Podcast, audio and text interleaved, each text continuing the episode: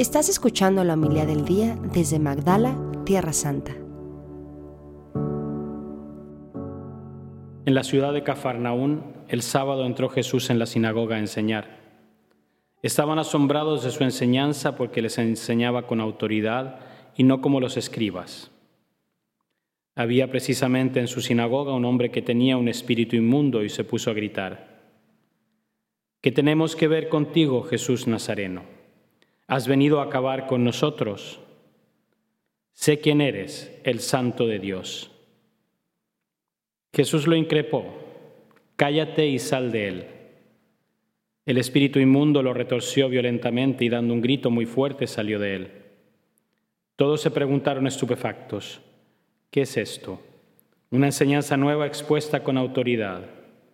Incluso manda a los espíritus inmundos y lo obedecen. Su fama se extendió enseguida por todas partes, alcanzando la comarca entera de Galilea.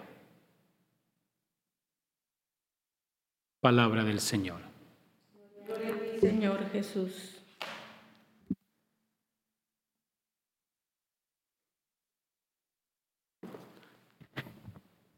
Nos gustaría que Dios, Jesús, nos hablara directamente.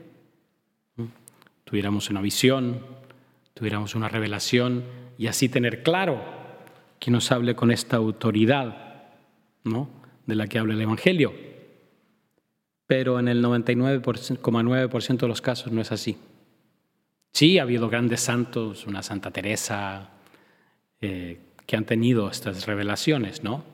Y que ven a Jesús que les da una indicación. Pero no es lo común. La misma Santa Teresa, ¿no? Dice que cuando sus monjas eh, empiezan a tener estas visiones y estas cosas, dile que le den un poco más de sopa de pollo para que se alimente y tal vez se le acaban las visiones. Entonces, nuestra fe, Dios ha querido obviamente por medio de su Hijo Jesucristo, el único mediador, pero servirse de mediadores humanos, imperfectos, miserables, pero mediadores de Dios.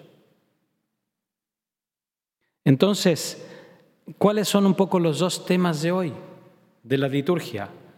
La profecía y la autoridad. Y uno que está llamado por el bautismo a ser profeta, a ser rey, a ser sacerdote, profeta y rey, mediador, ¿no? Anunciar el evangelio, anunciar la palabra, incluso tener una cierta autoridad. Siempre es autoridad de Cristo, es autoridad de Dios. Cuando perdemos eso, Ahí es cuando entran los problemas. Entonces, para ser profeta, ahora tenemos que escuchar.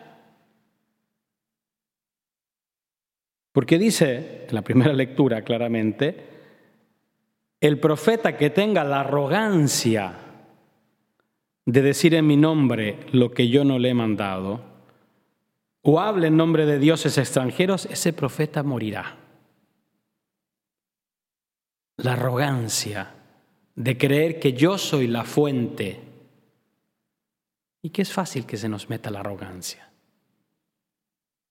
Cuando todos nos alaban, a nosotros sacerdotes, qué bonita su homilía, Padre, ay, qué bonito habla. Y se nos empieza a meter esa arrogancia de creer que yo soy la fuente. Y en cualquier ministerio, cualquier función que tengamos en la iglesia. Que no digo que la tengamos, tenemos que hacer mal para no recibir alabanzas. Es lógico que si uno hace algo bien, quiera hacer un poco, que te llegue alguna alabanza. De hecho, las carmelitas descalzas, si uno, yo nunca me ha pasado, pero por lo que me han dicho, no es que vaya mucho tampoco a las carmelitas descalzas, pero bueno. Si uno les hace una alabanza, ¿qué es lo que hacen? Se tiran por tierra, se tiran al suelo. Porque dicen, no, si yo hice algo bien, es un modo de decir, de ti viene, Señor. Entonces, para ser profeta, tengo que hacer referencia a Dios en mi vida cristiana. Tengo que dedicar tiempo exclusivo y tiempo de escucha, que es lo que más nos es difícil. Yo me acuerdo que estaba en la parroquia y a veces dejaba, ¿cuánto les costaba hacer silencio? Y hacíamos adoración y a veces llegaba, dejaba tres, cuatro minutos de silencio. No, padre, es que pongamos más cantos, más oración de alabanza, que no digo que esté mal, pero y el silencio. Y a veces momentos de silencio y uno veía a las personas, estaban moviendo la boca. Dan ganas de amarrarle la lengua y decir, cállate, deja a Dios que te hable. Si tú estás hablando siempre, ¿cómo te va a hablar Dios? ¿Y qué profecía, qué profeta vas a hacer si no te das tiempo a escuchar a Dios? Y segundo, la autoridad. ¿A quién le doy autoridad en mi vida? Porque, no, Padre, yo solo obedezco a Dios. Sí, va bien. Dios, el Señor es uno y solo a Él obedecerás. ¿no? Pero como dije al inicio, Dios se sirve de mediadores. Y a veces mediadores muy imperfectos. Y en este mundo que nos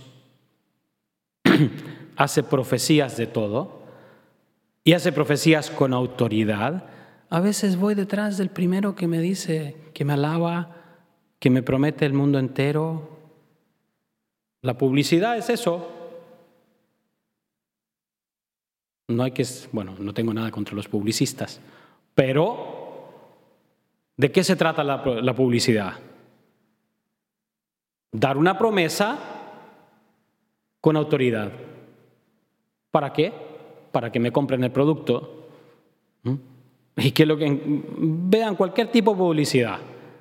Me está ofreciendo algo y me dice que esta cosa es la mejor del, del mercado. Con una autoridad. Tengo que comprarla. Y vamos ahí detrás.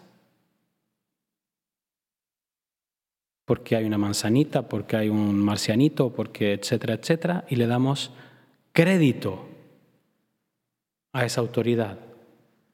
Entonces, en un mundo que proclama que se un poco eh, pavonea de su libertad, nos damos cuenta que eso de ser libres hasta por ahí no más, porque vamos detrás. Entonces, tengo que, la palabra mágica de este tiempo, discernir de dónde viene esa autoridad.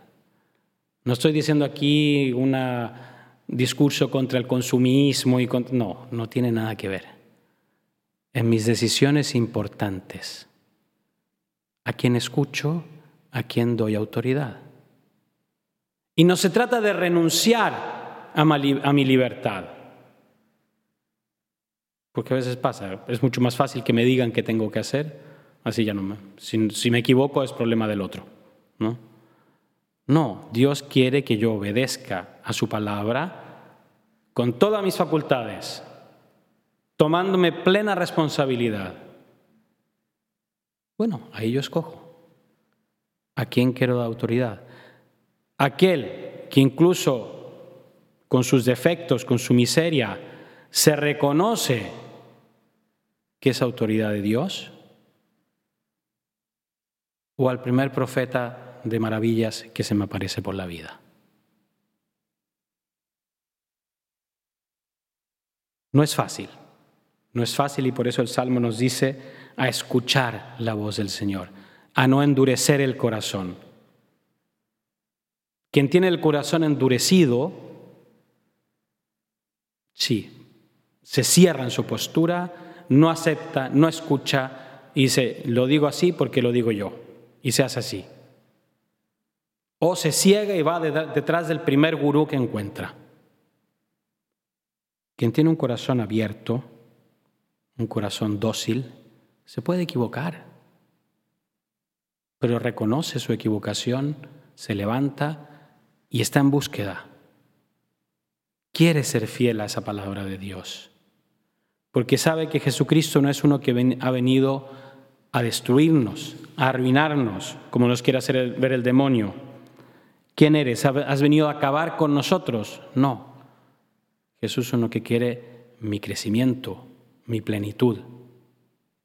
Y ahí voy buscando y ahí voy siguiendo.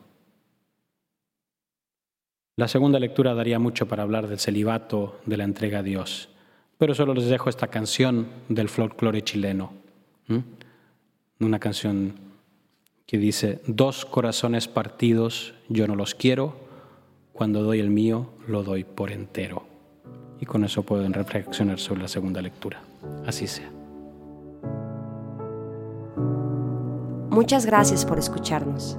Si quieres conocer más acerca de Magdala, síguenos en YouTube y Facebook.